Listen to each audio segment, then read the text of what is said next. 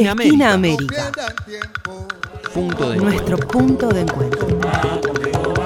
Esquina América, en Megafon. La radio de la Universidad Nacional de Lanús.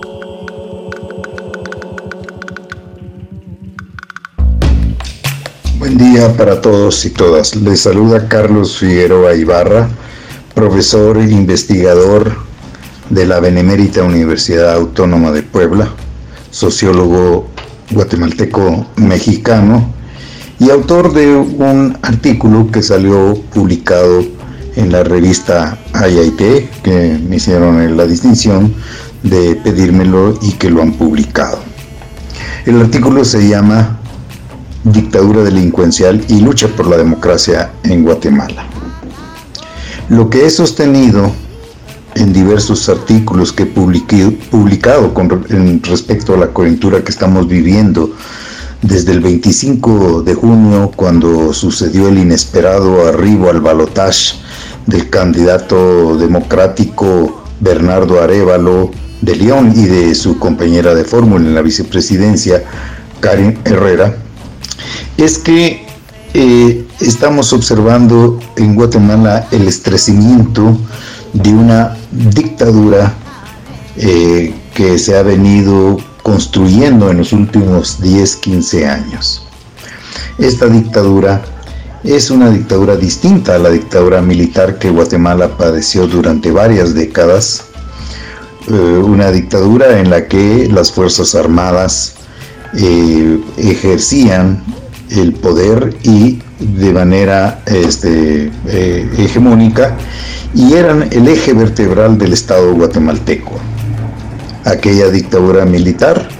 como la dictadura argentina, como la dictadura chilena, como todas las dictaduras eh, pues, militares de la época de la doctrina de la seguridad nacional, eh, ejercían el poder a través del uso del terrorismo de Estado, haciendo eh, uso de la desaparición forzada, de la ejecución extrajudicial y en el caso de Guatemala a través de las masacres, como se pudo observar entre 1981 y 1983, donde se registraron la mayor parte de las 649 masacres que se tienen registradas ocurridas, sobre todo contra comunidades indígenas y comunidades campesinas. Hoy estamos viviendo una dictadura cuyo eje vertebral es lo que ha sido llamado el pacto de corruptos. Ese pacto de corruptos está constituido por un grupo de eh, funcionarios venales que son de turno de acuerdo al partido que ha ganado las elecciones y las eh, alianzas que se han hecho para formar los sucesivos gobiernos que se observan en Guatemala desde hace 15 años también se encuentra presente de manera oculta, como un poder oculto, un poder invisible, eh, el narcotráfico que eh, pues eh, invade todas las esferas del Estado, de los partidos políticos, en diversas instancias de la sociedad. A esos dos grupos se une también la derecha neofascista, la ultraderecha, que se expresa en organizaciones como la Asociación de Veteranos Militares de Guatemala, como la Fundación contra el Terrorismo, que es la organización más hegemónica de esa eh, derecha neofascista, y otras organizaciones que se encuentran presentes en el seno de la sociedad civil guatemalteca. Pero el fundamento del pacto de corruptos, esto es lo que yo sostengo, el fundamento del pacto de corruptos es eh, la parte más poderosa de la clase empresarial guatemalteca, el llamado Grupo de los Ocho, que eh, está constituido por eh, poderosos grupos empresariales que se han, digamos, adaptado a la, manera de funcionar del Estado guatemalteco. Es decir, que se han adaptado a la colusión con la corrupción. También ellos mismos la fomentan en los propios funcionarios eh, del Estado guatemalteco, expresando una simbiosis eh, entre eh, Estado y esa clase empresarial. también hay que decir que el narcotráfico juega un papel muy importante en sus relaciones con el empresariado,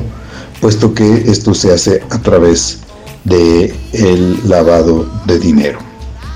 Es, estas son las fuerzas que constituyen el llamado pacto corruptos y son las que han ejercido la dictadura tal como se observa hoy en el país.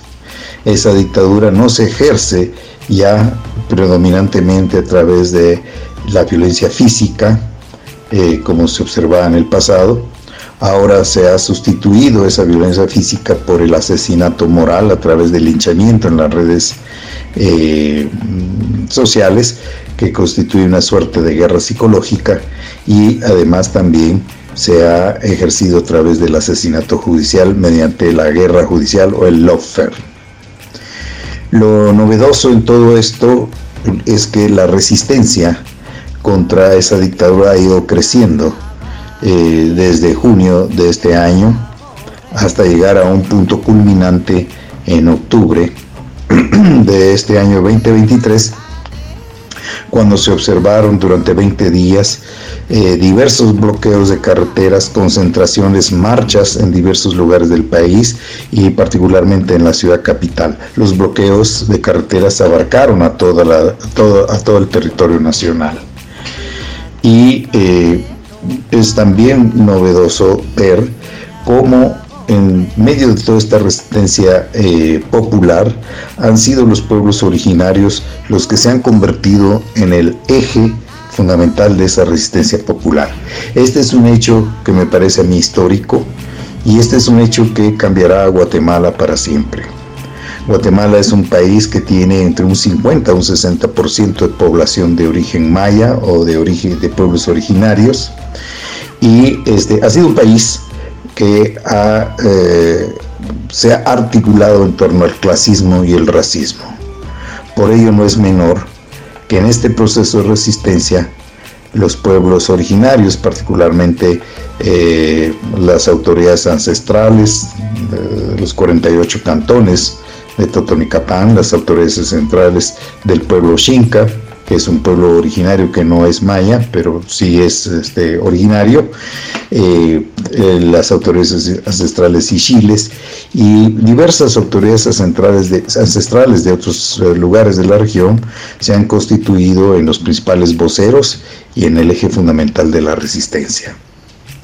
La rebelión popular ha sido una rebelión que también se ha expresado en las ciudades, o sea, el pueblo mestizo también se ha incorporado a esas resistencias, a los plantones y en su momento a los cortes eh, de ruta. Y, pero ha sido verdaderamente conmovedor ver cómo en un país que ha sido atravesado por el clasismo y el racismo, estos sectores populares escuchan con atención las directrices de los pueblos originarios.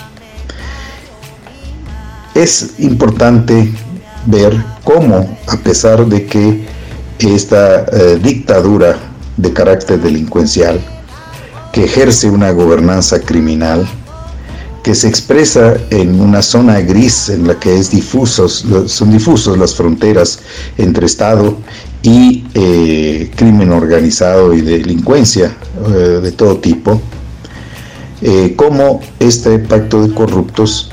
ha resistido a los embates que provienen del eh, establishment internacional que eh, se ha desmarcado de los intentos de este grupo por desvirtuar los resultados electorales de la primera vuelta del 25 de junio y de la segunda vuelta del 20 de agosto, en la cual Bernardo Arevalo resultó claramente triunfado con el 58% de los votos.